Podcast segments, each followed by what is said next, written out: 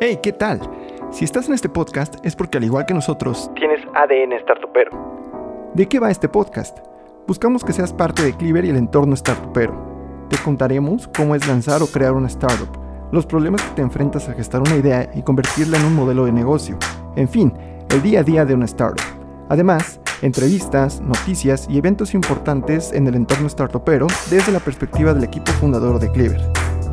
En este episodio, probablemente no hay una meta fija, o sea, quieres crecer, quieres cambiar algo, pero no hay como una meta, ¿no? O sea, no hay como un plan. Y cuando haces el plan, probablemente 15, 20 días después ese plan te das cuenta que no tenía mucho sentido o que no, no está funcionando y lo cambias. Entonces es un mundo donde todo está cambiando, estás tratando de solucionar problemas, de repente te das cuenta que el problema que quieres solucionar no es tan importante, pero te topas con otro problema que sí es el realmente importante, pues cambias todo el enfoque de trabajo de nuevo. Creo que así definiría cómo, cómo es un startup ¿no? y cómo funciona un startup, que es, eso es lo que lo hace diferente a otros. Comenzamos. Hola, ¿qué tal? Muy buenas noches, buenos días, buenas tardes, dependiendo el horario y el momento del día en el que estén escuchando este podcast. Eh, queremos darles la bienvenida. Mi nombre es Alberto Ramírez y estoy con Gilardo Maravilla, alias Gil. ¿Cómo estás, Gil? Bien, bien, Beto. ¿Y tú? ¿Qué tal? ¿Cómo va? Bien, muy bien. Aquí emocionado porque estamos grabando nuestro primer episodio del podcast que aún no tiene nombre y que estaremos definiendo después. Eh, pues el objetivo de este podcast, bueno, punto número uno, Alberto Ramírez, como les comentaba, soy co-founder de Cleaver. Y Gil, cuéntanos qué haces en Cleaver. Ah, pues yo soy el CTO de Cleaver y me encargo de todo lo que tiene que ver con computadoras, código y tecnología. El producto también de, de Cleaver en general. El producto, efectivamente. Perfectísimo. Pues bueno, entonces estábamos platicando, justamente hoy tuvimos una reunión de trabajo una reunión virtual, porque justo por este tema de la pandemia, eh, pues todo el mundo está remoto y no podemos reunirnos en algún punto en específico, pero nosotros, Cleaver, tenemos una característica que pocas empresas tienen y que apenas por este tema de la pandemia se atrevieron o se vieron obligadas a, a implementar, que es justo el tema del trabajo remoto. Cleaver nace y somos una empresa, podríamos caracterizarnos como una empresa 100% remota o 98% remota, porque ese 2% adicional, pues puede surgir por una reunión muy, muy en específico o algún evento muy, muy en específico para reunirnos físicamente. Entonces, eh, es una empresa diferente en ciertos sentidos y queremos aprovechar este canal, este tipo, este medio para contarles qué es Cleaver, cómo lo hacemos, qué hacemos, cómo nació esta idea. Y pues al final de cuentas, el, objetivo o parte del objetivo de este, de este podcast es contar la historia o hacer un storytelling de cómo hemos crecido, qué estamos haciendo actualmente, hacia dónde vamos, cómo tomamos decisiones, cómo nos organizamos, porque al final de cuentas lo que, lo que buscamos es que la gente que está allá afuera buscando emprender, o, intentando emprender, o que ya está emprendiendo una idea y convirtiéndola en un proyecto o en un negocio, se siente identificada en momentos en los que nosotros también hemos pasado o estamos pasando, cuestiones en las que de repente nos sentimos perdidos, sentimos que el objetivo no está muy claro, sentimos que tal vez las tareas eh, no nos están llevando al punto que nos gustaría, etcétera. Entonces, cuéntales, Gil, ¿cómo nació la idea de hacer este podcast? Porque de hecho fue Gil el que, el que tuvo esta maravillosa idea y dijimos, vamos a hacerlo. Ok, pues sí, digo, ya, ya adelantaste un poquito eh, la explicación, pero básicamente es eso, ¿no? Es contar nuestras historias eh, y, la parte aquí quizá que debería yo eh, extenderme es en el por qué. ¿Y por qué hacer un podcast donde contamos lo que estamos haciendo? Pues básicamente porque así funciona Cleaver. Como, bien mencionabas, Cleaver es 100% remoto desde que empezamos. Eh, y quizá la gente se pregunte un poquito ahí qué significa 100% remoto. Entonces, solo para dar un poco más de contexto, eh, pues los, los fundadores de Cleaver, que somos ahorita cuatro personas, básicamente solo nos hemos visto una vez en la vida. Eh, yo conocí a Beto y nos pusimos de acuerdo para, para mi entrada por llamada telefónica empezamos a organizar el producto por llamada telefónica y todo lo hemos hecho desde los últimos casi seis meses a través de llamadas telefónicas. Así de remotos somos. Eh, y justo estábamos platicando que, eh, pues muy interesante sería eh, ver cómo funciona Cleaver desde, el, desde el visto desde afuera, ¿no? Que una persona pueda ser parte de nosotros, no solo pues que trabaje con nosotros o que, o que les vayamos dando este tipo de updates que hacen las empresas tradicionales, estas noticias donde dicen, ah, tenemos un nuevo producto, tenemos una nueva funcionalidad, sino literalmente compartir una de estas llamadas que tenemos eh, y que sean parte de, ese proceso, que vean cómo discutimos una idea, cómo tomamos decisiones, cómo nos organizamos, eh, que estas pláticas que tenemos eh, normalmente y prácticamente del diario, pues se pueden hacer un poquito más públicas para que la gente visualice cómo funciona una, una startup. Porque eso es algo que creo que hace mucha falta, ¿no? O sea, cuando tú escuchas o ves historias de, emprendedores exitosos, normalmente te cuentan su historia, pero solo te cuentan las partes de éxito, ¿no? Te dicen, eh, quizá te dicen, perdimos un, cliente, no sé, importante en algún momento, pero nos repusimos y ahora tenemos 100 clientes. Pero en ese inter, ¿qué decisiones tomaron? ¿Cómo decidieron? ¿Qué estrategia hicieron? ¿Qué sentían cuando Anímicamente al equipo también, ¿no? Sí, entonces todo eso no lo ves y, poderlo compartir con la gente en tiempo real, que vean cómo nos va, no, se va transformando Cleaver día con día, me parece que es una oportunidad muy, muy buena para, para que se sientan parte de nosotros, ¿no? Para que se identifiquen y además de identificarse, pues lo tomen y, y puedan construir a través de nosotros también su, propio, su propia historia, que vean cómo lo hacemos nosotros y nos tomen en, una parte como inspiración, que digan, ah, yo quiero ser como ellos, pero en otra parte como referencia, de, ah, mira, ellos se atoraron aquí así y lo resolvieron de esta manera, ¿no? O ellos eh, estaban pensando en esta idea y yo los escuché hace tres semanas en tu podcast hablarlo y ahorita ya lo están haciendo, ¿no? Y yo, y yo vi cómo lo fueron construyendo. Entonces creo que esto es lo que queremos compartir en este podcast. Sí, sí, sí, justo. Y, acabas de dar justo eh, esta, esto que acabas de mencionar sobre la intención del podcast y el tema de las referencias. A mí, algo, algo que me sucede en un aspecto personal es que, por ejemplo, disfruto mucho de leer libros de pues emprendedores de Silicon Valley que tal vez ya tienen su tercera startup vendida o, o, o como les llaman ahí, ¿no? Tuvieron un exit exitoso y, hicieron o publicaron sus libros, te cuentan cómo vendieron sus empresas, por qué cosas pasaron, cosas por el estilo. Y en ese momento, cuando yo empecé a comprar este tipo de libros, te estoy hablando de por ahí hace unos cinco años a la fecha, cuatro, eh, muchos, muchas cosas que han pasado eh, eh, en el contexto de emprender de repente uso esos, libros para, por ejemplo, decir, oye, pues hay un capítulo en específico de tal autor en donde menciona que, por ejemplo, hacer yoga en oficina no es cultura, entonces quiero saber más a detalle o ahorita estoy definiendo la cultura de mi empresa y por qué yoga no es una cultura, qué opina, qué opinó él o cómo lo hizo para establecer una cultura, etcétera. Entonces, existen estos puntos de referencia que algunas personas tienen alcance y pueden adquirir uno de estos libros eh, digo, ya no es tan complicado como antes, porque antes solamente los encontrabas en Amazon, actualmente ya hasta los traducen al español.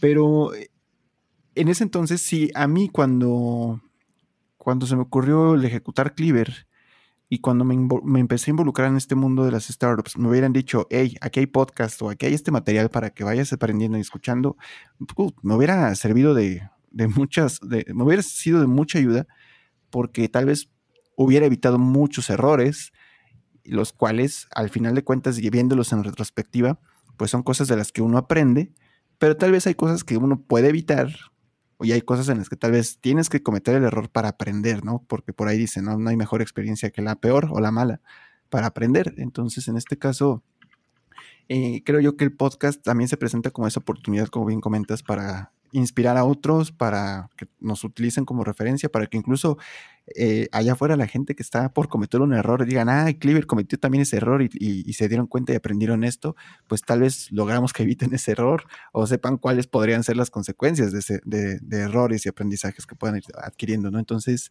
creo yo que es una maravillosa idea. Reitero, la idea surgió hoy y hoy estamos grabando el primer episodio. Entonces, eh, eso es justamente una de las características de Cleaver, ¿no? Tenemos una idea, nos gusta, vemos viabilidad, ejecutemos y ensayo, error, ensayo, error.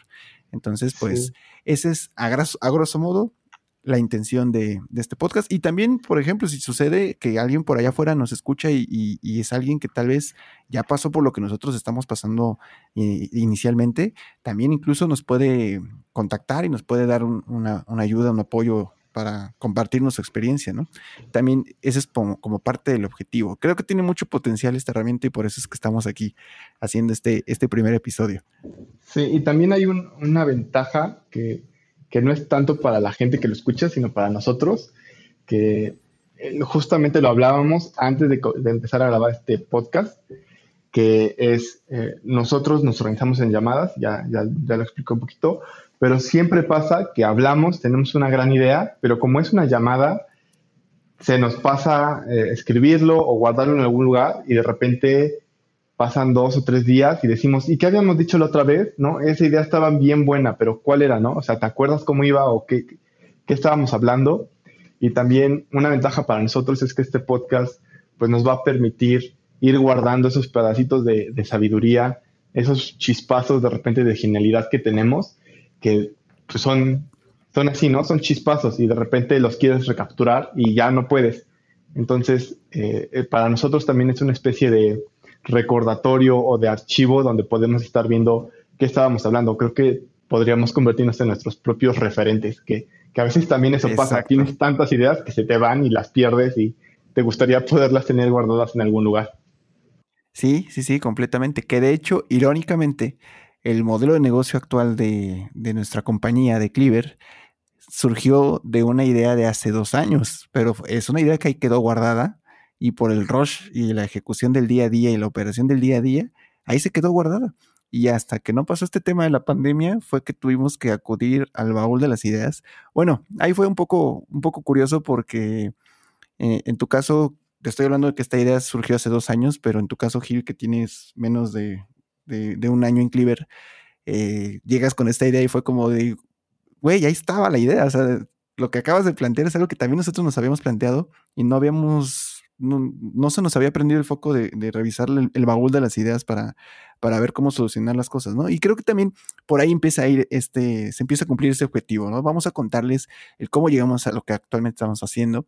Este, y como tú bien comentas, utilizar todo este tipo de, herramientas te sirven a, ti como, como emprendedor, como, como una persona que está creando una empresa y que está creciendo una empresa, a, pues a volverse a escuchar a sí mismo y de ahí posiblemente sacar nuevas ideas o reconocer errores o, reconocer virtudes, ¿no?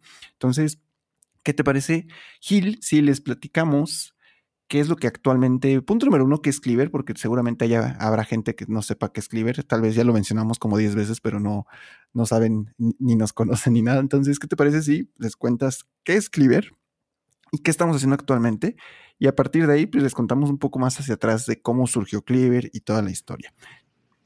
Vale, pues bueno, para explicar qué es Cleaver hoy, me voy a retroceder un poquito, muy, muy poquito en la historia para poner esto en contexto. Eh, Cleaver originalmente era una agencia de reclutamiento y para los que no saben cómo funciona esto, básicamente lo que hacemos es trabajar con otras empresas que tienen eh, necesidades de contratar eh, talento pero no lo logran encontrar, ¿no? Por ejemplo, eh, talento en tecnología o en diseño o en perfiles directivos, que, pues no cualquiera tiene esas habilidades y esa, esa formación y les cuesta trabajo poder encontrar esas personas. Entonces nosotros lo que hacíamos era ayudarles a encontrar, digamos, como una especie de cazatalentos, ¿no? Íbamos por ahí en internet descubriendo gente que cubriera esos perfiles y presentábamos esos, eh, esos perfiles a las empresas eh, y además de presentarles los perfiles, pues los, los acompañamos en el proceso, vemos que estén bien los candidatos en los primeros días de ingreso, eh, checamos si se están ajustando o no a su nuevo trabajo y tratamos de hacer pues eso, ¿no? Que las empresas puedan tener al mejor talento en sus equipos. Pero el problema de, este, de, este, de esta forma de funcionar de Cleaver es que pues es bastante complicada porque buscar talento, si a las empresas les cuesta trabajo, es porque es difícil. Entonces nosotros también, aunque nos dedicamos 100% a eso, también se nos hace difícil y para solucionarlo y, darle un poco la vuelta al asunto, empezamos a construir una plataforma que le llamamos eh, del modelo crowdfund, eh, crowdfunding, que es esta idea del, del, del colectivo. O sea, en lugar de ser nosotros solos, eh, estamos dándole la oportunidad a muchos hunters que se dedican tal vez de forma freelance o trabajan para otras agencias, pero quieren tener un ingreso extra o tener un, trabajo ahí, un ingreso adicional, pues nosotros acercamos esas, a esas personas, a esos hunters, con eh, vacantes que, estamos manejando y les permitimos trabajar con nosotros, colaborar con nosotros.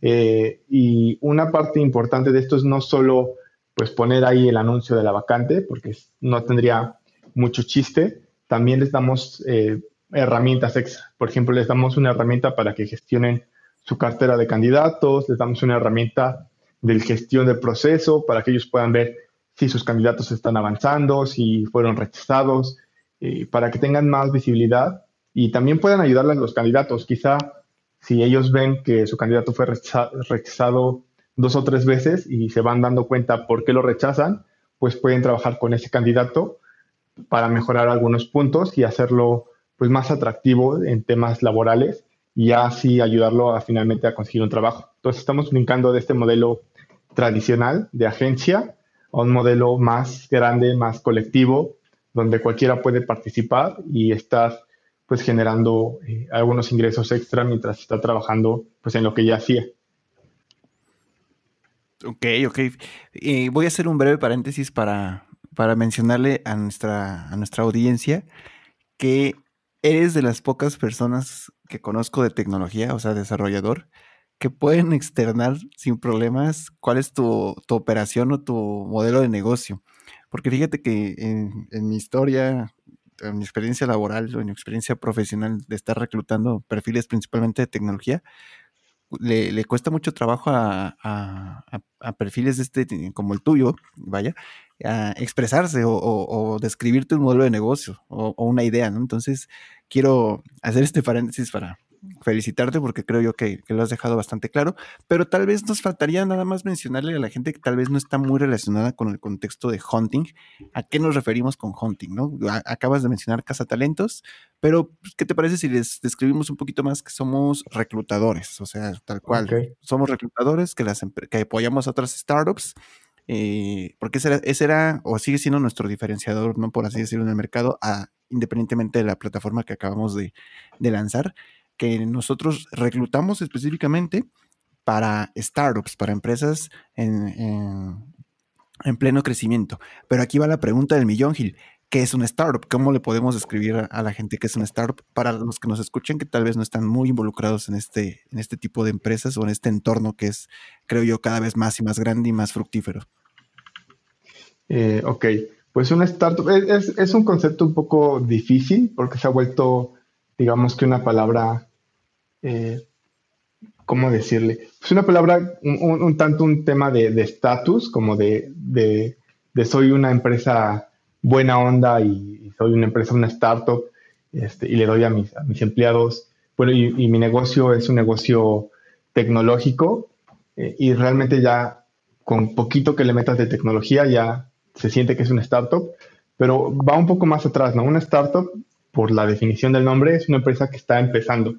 Entonces es una empresa que no solo se dedica a la tecnología, o sea, ese es un, componente importante, pero realmente lo, que definiría o yo diría que hace diferente a una startup es el hecho de que está tratando de cambiar algo, ¿no? Su, su, su principal motivación es estar innovando en alguna parte del mercado, estar innovando algún proceso.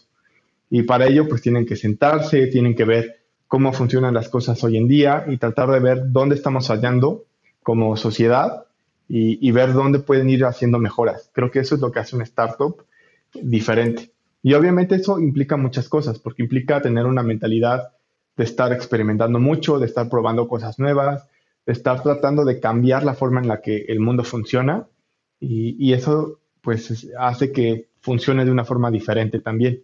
Es una típica empresa que es grande, pues es muy estructurada, ¿no? O sea, ya tienes un, un organigrama donde está todo muy bien definido, tienes eh, tu, jefe, pues ya te, da como que tus tareas, que también están muy bien definidas, forman parte de un plan, que tiene unas metas muy bien establecidas, y entonces hay muy pocas cosas ahí que estén, digamos, de forma libre.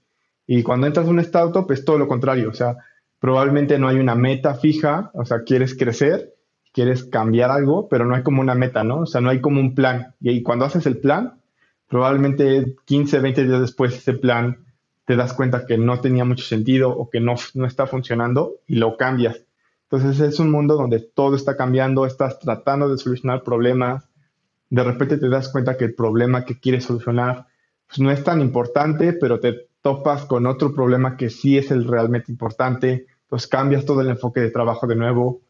Eh, creo que así definiría cómo, cómo es un startup ¿no? y cómo funciona un startup que es, eso es lo que lo hace diferente a, cualquier tipo de empresa. Sí, en, eso estoy completamente de acuerdo contigo. Yo creo que lo que agregaría a tu descripción sería que las startups, eh, complementando un poco lo que mencionabas de, cambiar las cosas o, hacer las cosas diferente, es también volver más accesibles ciertos servicios o ciertas eh, o ciertos productos, ¿no?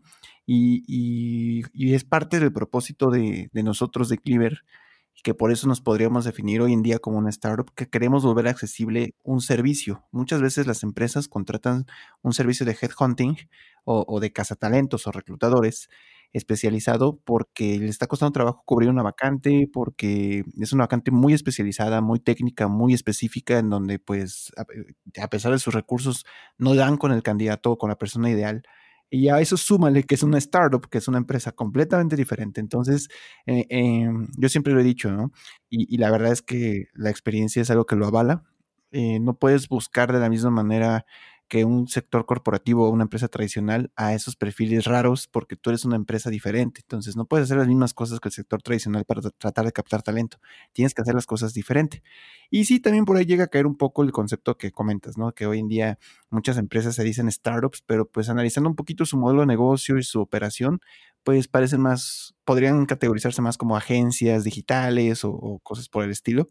Pero, pues bueno, al final lo que yo termino por agregar es que se preocupan, son empresas y proyectos o ideas que buscan innovar y que además buscan volver más accesible algún servicio o producto para de esta manera, pues también aprovechar la tecnología para escalar a grandes, a grandes dimensiones, ¿no?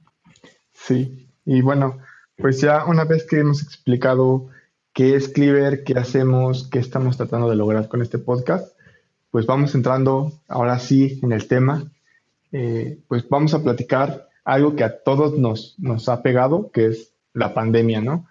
Eh, no sé si nos puedes contar un poquito de qué fue lo que pasó con Cleaver en los meses de febrero, marzo, abril, que fue cuando empezó pues todo este tema del confinamiento, de la pandemia, de que empezó a caer la economía, pues cómo, nos tocó a nosotros vivirlo en Cleaver y qué es lo que nos ha llevado a estar haciendo este cambio que, ya había explicado, eh, cómo, eso nos llevó a ser la agencia tradicional de reclutamiento a una plataforma de, de crowdfunding. Sí. Em, yo no, yo no lo categorizaría, tal vez es un tema de que me estás picando el orgullo, pero yo no lo categorizaría como agencia tradicional. Creo que sí tenía mucho, muchos elementos de agencia tradicional, pero pues al final nuestro diferenciador era que la experiencia que tenemos era enfocada, ha sido siempre enfocada hacia el sector, hacia el sector startup, ¿no? Pero pues sí, era, era justo uno, y, creo yo que eso, eso puede dar para un tema muy puntual de otro episodio de podcast, ¿no? Cuando estás creando algo y a veces tu ego y tu, y, tu ambición no te deja soltar ciertas cosas o, no te deja reconocer o volver visibles algunos elementos que es necesario soltar, ¿no? Entonces, o, reconocerlo. Entonces, bueno, eh, sí, efectivamente, el tema de la pandemia nos pegó feo, pero feo, feo, feo. E incluso ¿Te acuerdas que, llegaste a proponer un tema de que, de que cada quien buscara chamba y de, y de ese trabajo que pues pudiéramos monetizar un poco directamente a, la empresa? Y, sí fue algo que en su momento llegamos a considerar porque nos pegó como a todas empresas exceptuando las empresas de delivery y las empresas de e-commerce y logística, etcétera, o las fintech. Fuera de eso, este, a todo mundo nos pegó y nos pegó, pero, pero feo, nos dio un knockout. Conozco algunas empresas que lamentablemente, o algunas startups, mejor dicho, que lamentablemente, pues cayeron y pausaron indefinidamente o de plano ya cerraron. Y pues bueno, creo yo que la virtud que tuvo Cleaver en esos momentos es que encontramos una, una idea y pues la, echamos a andar, ¿no? Pero pues bueno, ¿qué es lo que pasó? Eh, veníamos en un mes complicado, o mejor dicho, un año, un inicio de año complicado, ya que pues cada vez el servicio de headhunting está más competido, cada vez hay más startups y obviamente también hay cada vez hay más gente volteando a ver las startups como una oportunidad de negocio, como una oportunidad de trabajo. Entonces eso, eso eh, consecuentemente surgen pues nuevas competencias eh, o nuevos modelos de negocio similares o cosas por el estilo. Entonces, pues cada vez hay más, más y más competencia. Entonces, eh, sumado a eso, Cleaver estaba pasando por una reestructuración o, una evolución, por así decirlo, en la que pues parte del equipo fundador también cambió. Este, eh, estábamos pasando por una etapa complicada en la que eh, no se estaban dando los resultados en cuestión de vacantes cerradas, no estábamos a gusto ni conformes ni, orgullosos de lo que estaba pasando, a pesar de que estábamos teniendo meses muy buenos. El, último trimestre del 2019 fue un muy buen trimestre en cuestión de, finanzas, pero no estábamos conformes. Entonces fue ahí cuando surgió la necesidad y, esta, esta intención de conseguir un socio estratégico, un socio enfocado 100% a tecnología para que pudiéramos dar un siguiente paso, un, llegar a un siguiente nivel. Eh, es ahí justo cuando, cuando te incorporas y cuando eh, se nos se unieron los astros y pudimos platicar y surgió lo que hoy estamos haciendo, ¿no? Pero eh, veníamos de un 2019 bien económicamente, pero a nivel personal nos faltaba mucho. Entonces dimos ese paso de conseguir un socio estratégico. Es cuando justamente aquí el buen Gil se incorpora con nosotros y, le, y le da este punch o este empuje que necesitábamos para empezar a dar los pasos hacia el nivel que buscábamos, ¿no? Entonces empieza el 2020, empieza el 2020 justo con la noticia de que por ahí un virus raro en China surgió y que les está costando trabajo contener, que tiene todo el potencial de convertirse en pandemia y para marzo llega a México y nos da a todos en la mera, en la mera torre.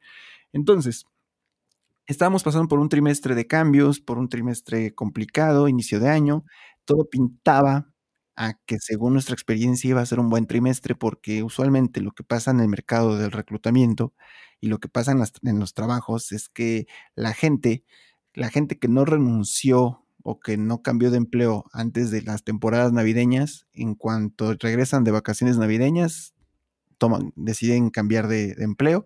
Entonces hay mucho movimiento en cuestión de renuncias. También las empresas llegan a veces con nuevos objetivos de, de headcount este, necesitan, qué vacantes van a necesitar en el año o al menos en el primer semestre, el primer trimestre, etcétera. Entonces hay mucho movimiento, tanto mucha gente que renuncia como empresas que están creciendo sus equipos.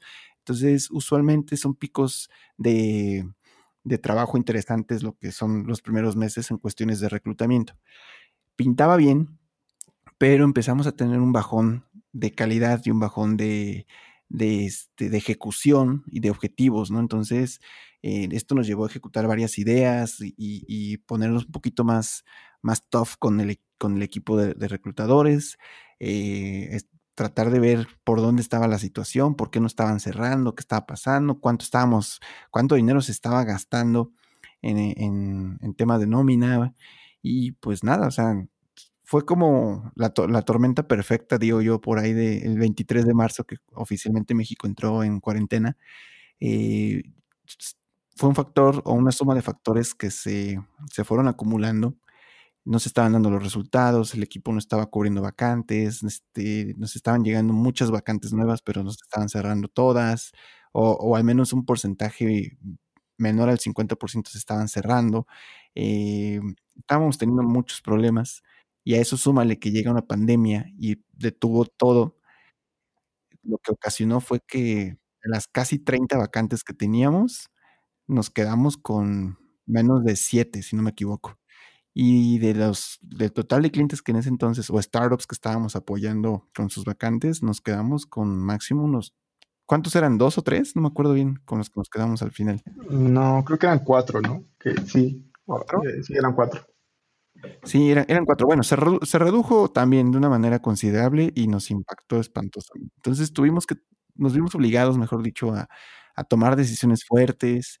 Eh, el dinero de, de, de, la empresa se fue agotando conforme, imagínate, el primer mes no se cerraron vacantes y de todos modos hay que pagar nómina. El segundo mes se cerraron muy pocas vacantes, pero pues hay que pagar nómina. El tercer mes se, empezaron a cerrar algunas vacantes, pero también hay que pagar nómina. Entonces, eh, los gastos no, no, paraban, pero los ingresos sí, se habían detenido. Entonces, eso nos, nos, como comentaba anteriormente, creó la tormenta perfecta para que cuando llegó la, la, cuestión de la cuarentena y la pandemia nos, nos pegó a todos eh, a nivel general en Cleaver. Eh, ¿Qué fue lo que hicimos? Pues nos, con los pocos clientes que nos quedamos, nos aferramos, tomamos decisiones complicadas y aquí se, creo yo que el primer aprendizaje o la primera lección que nos, nos tocó ejecutar y aprender fue de, pues, órale, hay que, nadie está exento de regresar al día uno pero ese día uno depende 100% de quién lo quiera tomar, porque hay gente que puede decir, pues todo se vino abajo, bye. Este para mí es la primera señal o la, la, señal que tenía que pasar para saber si continuar o no. Y en nuestro caso fue la señal para decirnos, hay que regresar al día uno. Eh, ¿qué, ¿qué, implica el día uno? Que tal vez yo que ya no estaba haciendo reclutamiento por las funciones que estaba ejecutando en ese momento, pues ni modo, a reclutar también, que fue como empecé, empezó Cleaver. Manuel igual, otro, nuestro otro socio cofundador, igual regresar a, a reclutar. Andrea igual a, re, a, a, regresar a las funciones que venía haciendo en un inicio y pues ni modo, o sea, literal, ejecutamos el día uno de Cleaver otra vez, a empezar desde cero. La ventaja es que pues ya teníamos dos años y, casi dos años y, y piquito dos años, tres meses, dos años, cinco meses, no me acuerdo bien, de que, pues bueno, afortunadamente hemos logrado cosas interesantes con Cleaver y afortunadamente eso nos ha ayudado a que Cleaver ya tiene cierto nombre allá afuera que la gente ubica, principalmente cuando la gente está buscando talento, hablando de startups, Cleaver llega a ser una opción mencionada, ¿no? Principalmente como en tema de referidos. Entonces, eso nos ayudó a que llegaron dos o tres clientes eh, o dos, o tres startups a, salvarnos, por así decirlo, pasarnos vacantes y pues nada, a, reclutar, ¿no? Desde cero. Eso fue como a resumen lo que nos pasó y cómo fue que empezamos a salir de ese hoyo, de ese problema.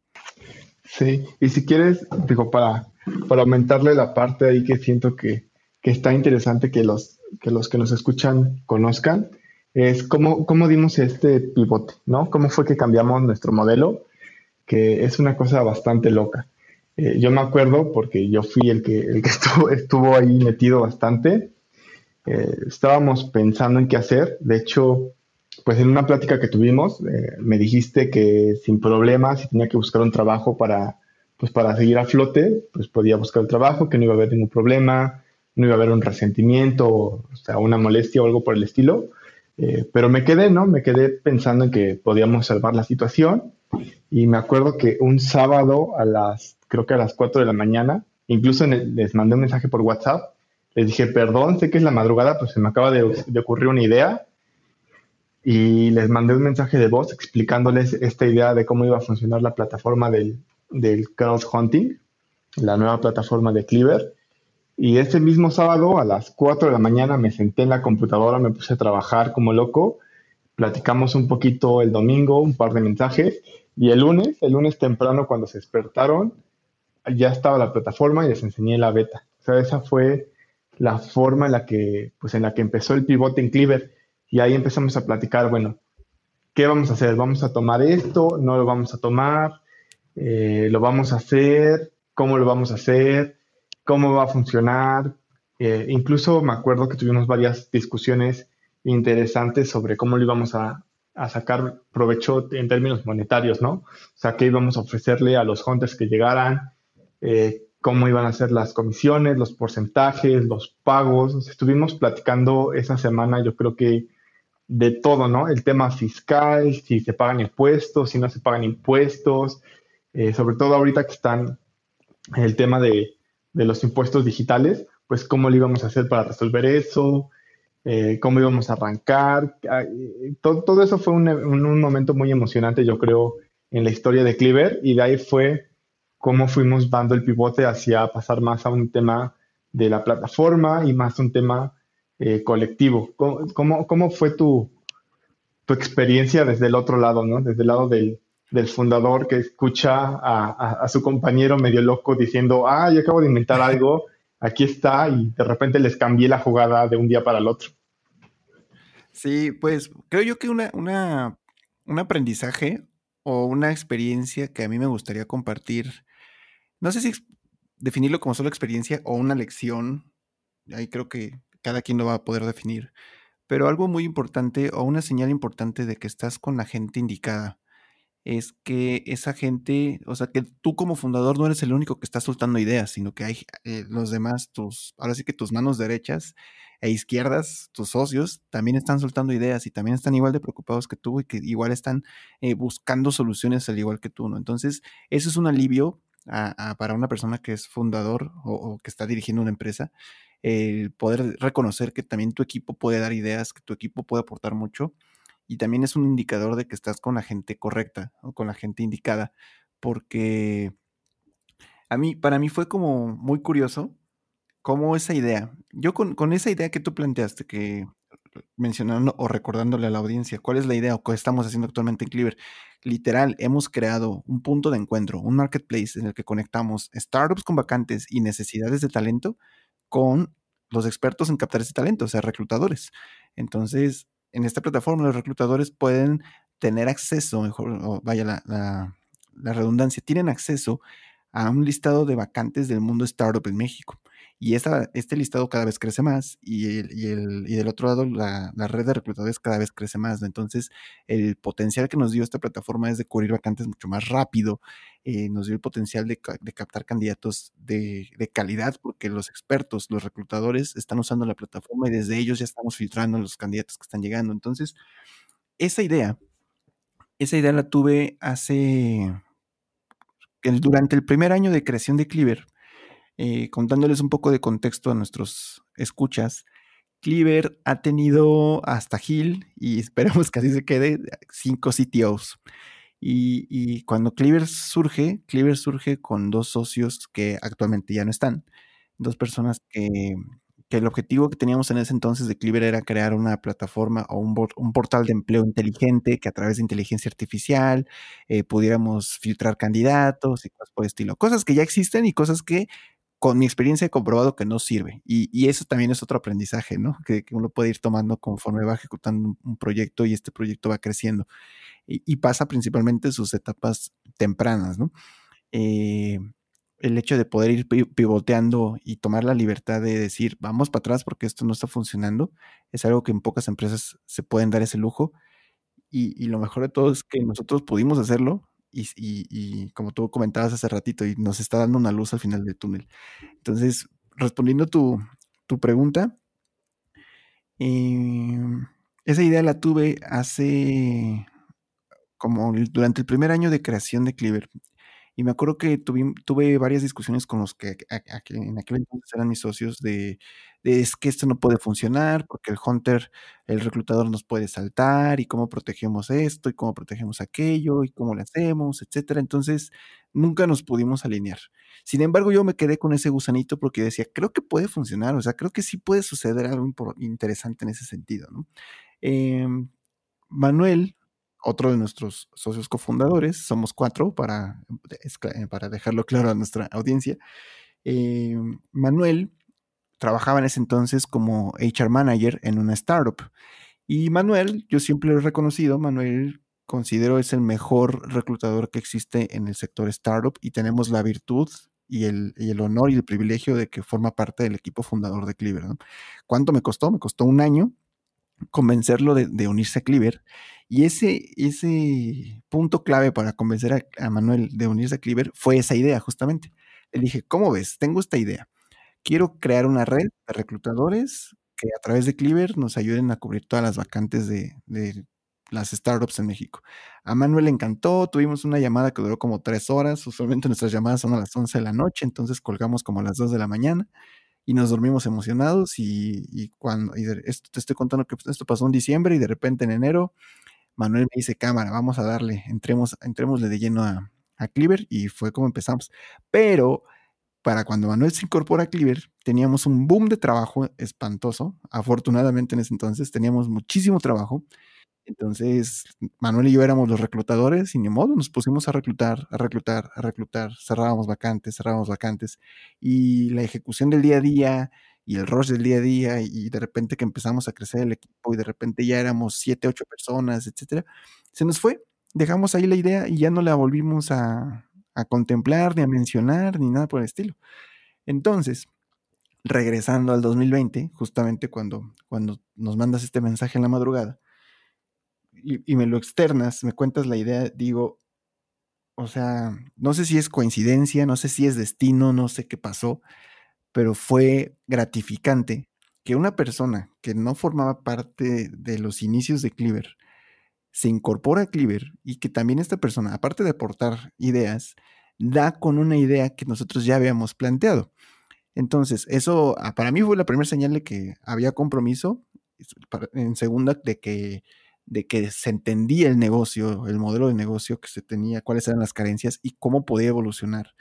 Y el que hayas, el que hayas llegado y presentado una idea que en, su momento Manuel y yo también nos entusiasmó mucho, o sea, fue como el detonante y el empujón que necesitábamos para decir, órale, vamos a echarle, ¿no? Entonces, eh, fue, fue muy, yo lo podría describir como emocionante en el sentido de que órale, o sea, qué bueno que llegaste a esta idea porque yo también lo había planteado hace mucho, la tenía olvidada y órale, eh, aprovechemos que, traes esta idea para que te contemos qué es lo que habíamos pensado en aquel entonces y aprovechando que también tú que traes la idea fresca, pues nos puedes debatir y nos puedes decir, mira, yo opino esto, creo que puede funcionar por acá, o mi solución a este problema que tal vez tú planteaste hace dos años o año y medio sería esta.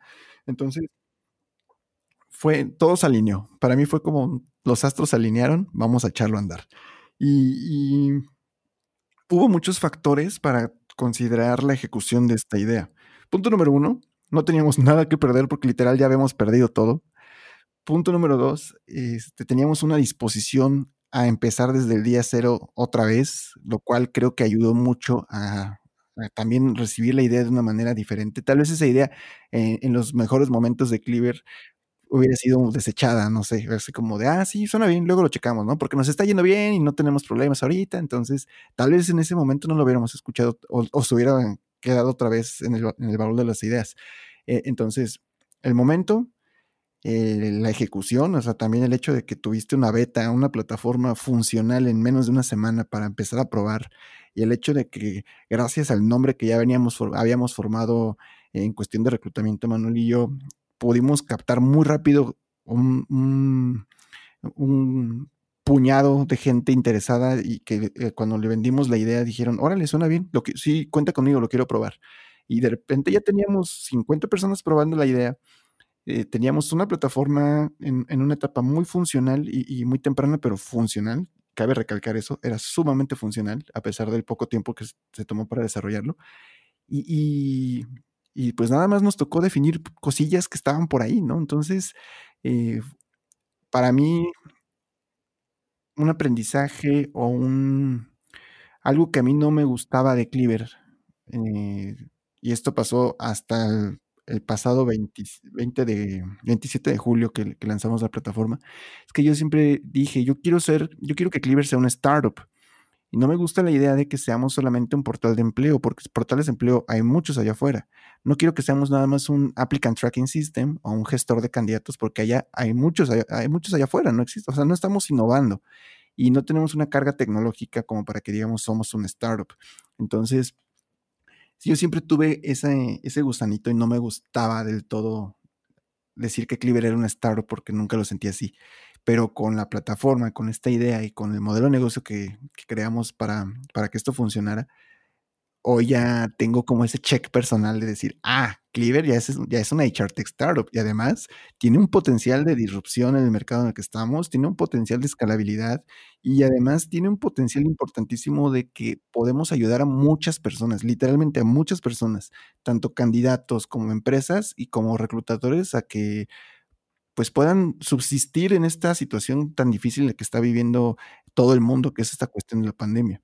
¿O, tú qué opinas? me, escuché muy soñador. Sí, sí, sí. Digo, me, me queda muy claro que en nuestras llamadas, eh, cuando estábamos eh, como que viendo la posibilidad de hacer esta idea y, cambiar la forma en la que funcionábamos, mucho, mucho de lo que decíamos en esos primeros, primeros días era, ¿y cómo le vamos a hacer para funcionar? Pues entiendo totalmente el hecho de que quizá esta idea en otras circunstancias parecía poco viable y que pues la pandemia nos ayudó o nos empujó más bien a, tomar el riesgo. Eh, y sí, creo que definitivamente se notó ahí como todos encajábamos y, cada idea que íbamos tirando pues iba dando más forma, ¿no? Era, era una etapa en la que cada idea iba, iba sumando, iba aportando. Eh, y sí, definitivamente estamos cambiando, yo diría incluso la forma en la que estamos pensando las cosas que hacemos, ¿no? Ahora, ahora tomamos más riesgo y también una cosa que, me parece que no es, no es poca cosa, eh, es la, velocidad con la que estamos tomando decisiones hoy, ¿no? O sea, hoy, para darle un poco de, contexto a esto y, explicar qué está pasando por dentro, es, hoy estamos teniendo llamadas y prácticamente cada semana hay algo nuevo, ¿no? O sea, literalmente algo nuevo está pasando. Eh, haciendo un poquito, un poquito la línea de tiempo, Empezamos esto a mediados de mayo. De hecho, fue creo que el 18 de mayo que empezamos. Eh, y partimos ahí desde, a ver, ¿cómo vamos a empezar? ¿no? Y empezamos a platicar el tema de pagos, el tema fiscal, impuestos. Lo lanzamos, empezamos a ver que funcionaba. Luego fue un tema de, bueno, ¿y cómo vamos a hacer para, para crecer? ¿no? Porque además, pues nos tiene que salir las cuentas, empezamos a ver la parte financiera. Y luego empezamos a ver la parte de que, pues México, bueno, este es quizá un poco un adelanto, pero México nos va a quedar chicos para, para nuestras expectativas, porque realmente no, no, no creemos que este, este mercado sea lo suficientemente grande como para soportar la expansión que queremos. Entonces empezamos a hablar de expansión internacional, que es, es algo muy interesante. Yo nunca había tenido un equipo con el que hablara de expansión internacional antes de tener oficialmente el, el, producto, pues digamos que público, ¿no? O haberlo lanzado. Aún estábamos en esta, en esta fase de prueba en esta fase piloto y estamos pensando pues, en expansión internacional, en abrir nuevos mercados. Entonces, sí, sí, sí, es, es un cambio 100% de cómo estamos pensando las cosas. Sí, completamente.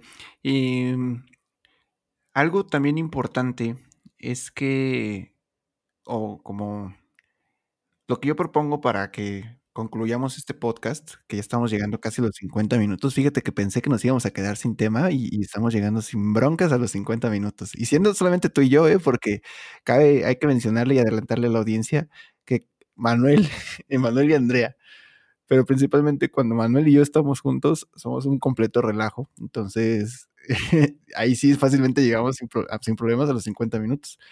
Eh, entonces, ahorita que estamos nada más tú y yo, para mí es todo, es un check, es, un, es algo gratificante, ¿no? Em, me gustaría concluir el podcast o el episodio con una especie de moraleja o lecciones aprendidas de, de, esta situación o de lo que platiquemos en el podcast. ¿Qué te parece? ¿Cómo lo ves? A ver, dale, empieza con, con tus conclusiones. ok, punto número uno, eh, como, les comentaba, o sea, saber que tu equipo también está proponiendo ideas y que tengan esa confianza y libertad de que tu equipo eh, proponga ideas, como líder te enseña a que tienes que escucharlos, porque probablemente no solamente por tener el puesto de CEO o fundador principal o, como quieras llamarte, al, decirte que soy la cabeza de esta empresa, eso a veces nos nubla o nos deja sordos. Entonces hay que reconocer que nuestro equipo puede proponer ideas y que probablemente nuestro equipo va a tener la solución a un problema que nos viene causando dolores de cabeza desde hace mucho tiempo atrás, ¿no? Entonces, primera lección, escucha a tu equipo y empodéralo para que puedan proponer ideas y estas ideas se ejecuten. Que no sea un, ah, suena bien, luego lo hacemos. O sea, no. Si estás escuchando su, idea y es viable, aprobarla. No hay nada que perder. En segundo, em, creo yo que parte de, lo que para nosotros hoy es un éxito, el que podamos saber, el que hayamos podido lanzar una plataforma en, medio de la pandemia y con todo el potencial que tenemos y con todas las ganas que le estamos echando y, lo que queremos lograr con esta plataforma y con este nuevo Cleaver que hemos creado, este, evaluar los, el tema de la viabilidad. ¿A qué me refiero? Estábamos en una situación de pandemia, reconocimos que, y nos, dimos cuenta que en el mercado que muchos perfiles, principalmente de reclutadores, se estaban quedando sin empleo, eh, nos dimos cuenta que muchas empresas empezaron a, volverse un poquito más herméticas con, o mejor dicho, estaban considerando el servicio, o están considerando actualmente el servicio de, lo que es un headhunter como un lujo. Y por otro lado, eh, reconocer todos los factores y poner en una balanza el qué tan viable es o no es o no, o no la idea. Y en este caso, creo yo que supimos identificar y hacer un check de, ok, esto se cumple, entonces sí lo podemos hacer. Si, ah, si esto pasa, entonces lo, que, lo siguiente que tiene que pasar es que ya tenemos que cerrar vacantes con la plataforma. Y de repente pasó, órale, ya se cerraron vacantes con la plataforma. Entonces hay que ir paso a pasito. Cuando se trata de una idea nueva, lo mejor que podemos hacer es ir un paso a pasito. Literal, hablamos de como, como bien lo comentabas hace ratito, ¿no? Que cada semana están pasando cosas nuevas. Pues así vamos, paso a pasito y poco a poco ya podemos empezar a pensar a, mediano plazo en donde el objetivo ya no son tal vez en cada semana, sino tal vez cada 15 días o cada mes. Y ahí es donde entra la, virtud de una metodología como los OKRs, ¿no? Pero eso creo yo que son como lecciones importantes que podemos dejarle a nuestra audiencia. Reconocer eh, que nuestro equipo puede aportar mucho y hay que escuchar. Y por otro lado, el, quieres ejecutar una idea, analiza cada detalle para saber si es viable o no y echarlo a andar de paso a pasito. Eso es algo que nos funcionó de maravilla y que a mí me gustaría compartir y dejar a nuestra audiencia en este primer episodio. Perfecto. ¿Cuáles son las tuyas? Sí, yo creo que quizás suene un poco contrapuesto, pero yo, voy a decir algo que parece que te estoy contradiciendo, pero yo creo que más bien al revés es no pensarlo tanto. Sí, es no, no, no pensarlo tanto. O sea, creo que la virtud de, lo que tenemos ahora es justamente que sí, lo estamos pensando, lo estamos analizando, pero al final del día es decir, ok, lo que pienso es una cosa y lo que pasa en la vida real es otra cosa. Entonces, tú me puedes decir que esto no va a funcionar, pero si lo probamos y funciona, pues funciona, ¿no? O sea, no hay forma de debatir contra eso. Y a lo mejor tú me puedes traer una idea excelente y si no funciona, pues no funciona. Por más, por más brillante y más esperanza que le tengas tu idea, no funciona. Entonces yo diría, sí hay que ver los pros y contras y tratar de, de medir los riesgos pero que ese riesgo no te detenga, ¿no? O sea, al decir, bueno, es que lo veo complicado y, no sé cómo lo voy a hacer, pues lo lanzamos, lanzamos una prueba muy chiquita, ¿no? Por, por más chiquita que sea, pero lanzar una prueba. Eh, así como empezamos, creo que nosotros empezamos, el primer mes no se cerró nada, no, conseguíamos, no conseguíamos cerrar, porque justo lo que dices, ¿no? Las, las empresas veían esto como un tema, pues, eh, no sé si decir de lujo, o, quizá decirlo como, como algo extra, pero empezaron a tener su necesidad interna y enfocarse mucho en eso, y entonces ya lo veían nada más como un extra. Y entonces, incluso nosotros en los procesos eh, se nos iban haciendo un poco más complicados porque había menos respuesta de parte de las empresas. Pero veíamos que los candidatos nos llegaban muchísimo más de lo que habíamos hecho nosotros solos. Dijimos, pues hay que seguirlo intentando, ¿no? Y luego empezamos a pensar cómo hacemos para romper esta dinámica de, los tiempos, ¿no? Y empezamos a buscar formas de cómo acelerar los procesos, cómo mejorar la comunicación con los clientes. Entonces, sí, sí, sí es más como medir el riesgo y ver que las cosas ahí pueden estar complicadas, pero en lugar de esquivarlo o darte la vuelta, es, pues bueno, esto está muy riesgoso, lo voy a atacar, ¿no? Y si, si me caigo, pues ni modo, ¿no? O sea, es parte de la vida. Pero es mejor atacar un riesgo y tratar de, de controlarlo y superarlo a darte la vuelta y darte por vencido, porque bien pudimos haber hecho eso, o sea, bien pudimos haber dicho, no funciona, no está dando el resultado que esperamos, hay que regresar a lo de antes y esperar a que pase la pandemia y, y persinarnos y rezar y todo eso, pero no, no, decidimos continuar, decidimos tratar de resolver ese problema, ver cómo le dábamos, como una solución diferente y creo que eso es lo que nos ha hecho, nos ha mantenido a flote, o sea, el, no tenerle miedo al fracaso, o más bien intentar fracasar, bueno, no, no intentar fracasar, sino intentar atacar ese problema sabiendo que vas a fracasar, pero esperando que funcione. E, eso creo que es lo que yo, yo me quedaría de este proceso. lo, lo, describiste como si fuera un episodio un episodio de Los Simpsons, pero sí, exactamente. Y, se complementa muy bien con lo que lo que mencionaba yo, ¿no? Como de pues estar dispuestos a empezar el día uno, o sea, el día uno de Cleaver otra vez, a pesar de los tres años que tenemos ya en el, mercado, casi. Eh, eh, eso más la filosofía de pues no tengo nada más que perder, fueron propicios para que, para que todo esto funcionara como está actualmente funcionando, que esperemos que así siga.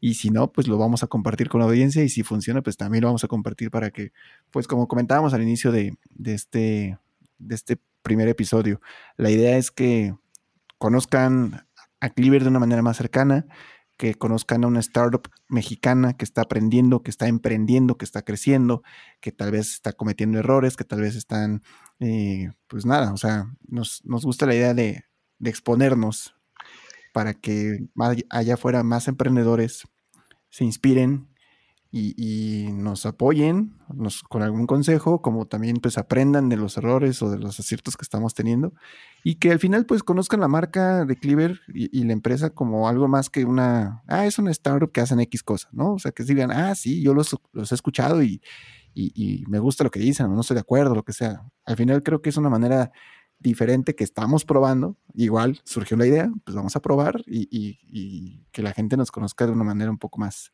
más íntima, ¿no? Que celebren con nosotros nuestros éxitos y que pues que también llegue a haber un punto en el que sufran con nosotros algún, algún descalabro o algo por el estilo. Gil, pues ya estamos llegando prácticamente al final de, nuestro primer episodio, lo logramos, vamos a ver qué tal resulta, cómo, cómo nos va. ¿Algo que quieras agregar ya para despedirnos? Pues nada, simplemente espero que, que así como empezamos todo lo demás, esto, esto de resultado y si no, pues al menos tener la prueba de que, de que las cosas pasan y pasan diferente de lo que lo piensas y ver a dónde llegamos. Digo, al final esto es, es un experimento, pero también es un viaje, ¿no? Y aquí lo importante, parece consejo de, abuelito, pero lo importante del viaje pues no es llegar, sino el transcurso y ir viendo el paisaje mientras estás en la carretera. Entonces vamos a ver hasta dónde, hasta dónde nos lleva esto y y por qué lugares vamos pasando. Va que va, pues este, este fue, e, él fue Gil, nuestro sitio en Cleaver, a cargo de todo lo que tiene que ver con la tecnología y producto de Cleaver. Eh, si ustedes ven una página de Cleaver bonita, es porque ahí está Gil. Si ven una página de Cleaver funcionando y una plataforma, es porque ahí está el trabajo de Gil, justamente, ¿no? Em, yo, a mí me gustaría dejarles una pregunta a nuestra audiencia, los que lleguen hasta esta etapa del podcast. Pues cuéntenos cuáles consideran ustedes que, fueron las afectaciones que tuvieron en sus ideas, sus emprendimientos y la pandemia les dio alguna idea para emprender y todavía están indecisos. Eh, que nos cuenten un poquito de eso, ¿cómo ves? Sí, claro. Que, que nos digan no solo si tuvieron una idea, sino también si tuvieron un cambio en, sus trabajos, en sus, empresas, que los haya hecho pues recuperar un poquito la confianza, ¿no? Que, hayan tenido este momento que tuvimos nosotros, en el que dijimos, vamos a cambiar porque si no nos morimos y de repente, pues mira, estamos tres meses después aún vivos, aún coleando. Entonces, saber si, si alguien vivió también este proceso de, de reparación, de, de, volver a encontrar lo que querían hacer y le dieron pues ese seguimiento que, no se habían atrevido quizá antes porque, pues como dices tú, estaban en una zona un poco más cómoda y no sentían la necesidad de hacer nada diferente. Sí, exacto, que estamos, hay que, hay que hacer énfasis en que estamos vivos coleando y además estamos ayudando a que más gente pueda sobrevivir, ¿no?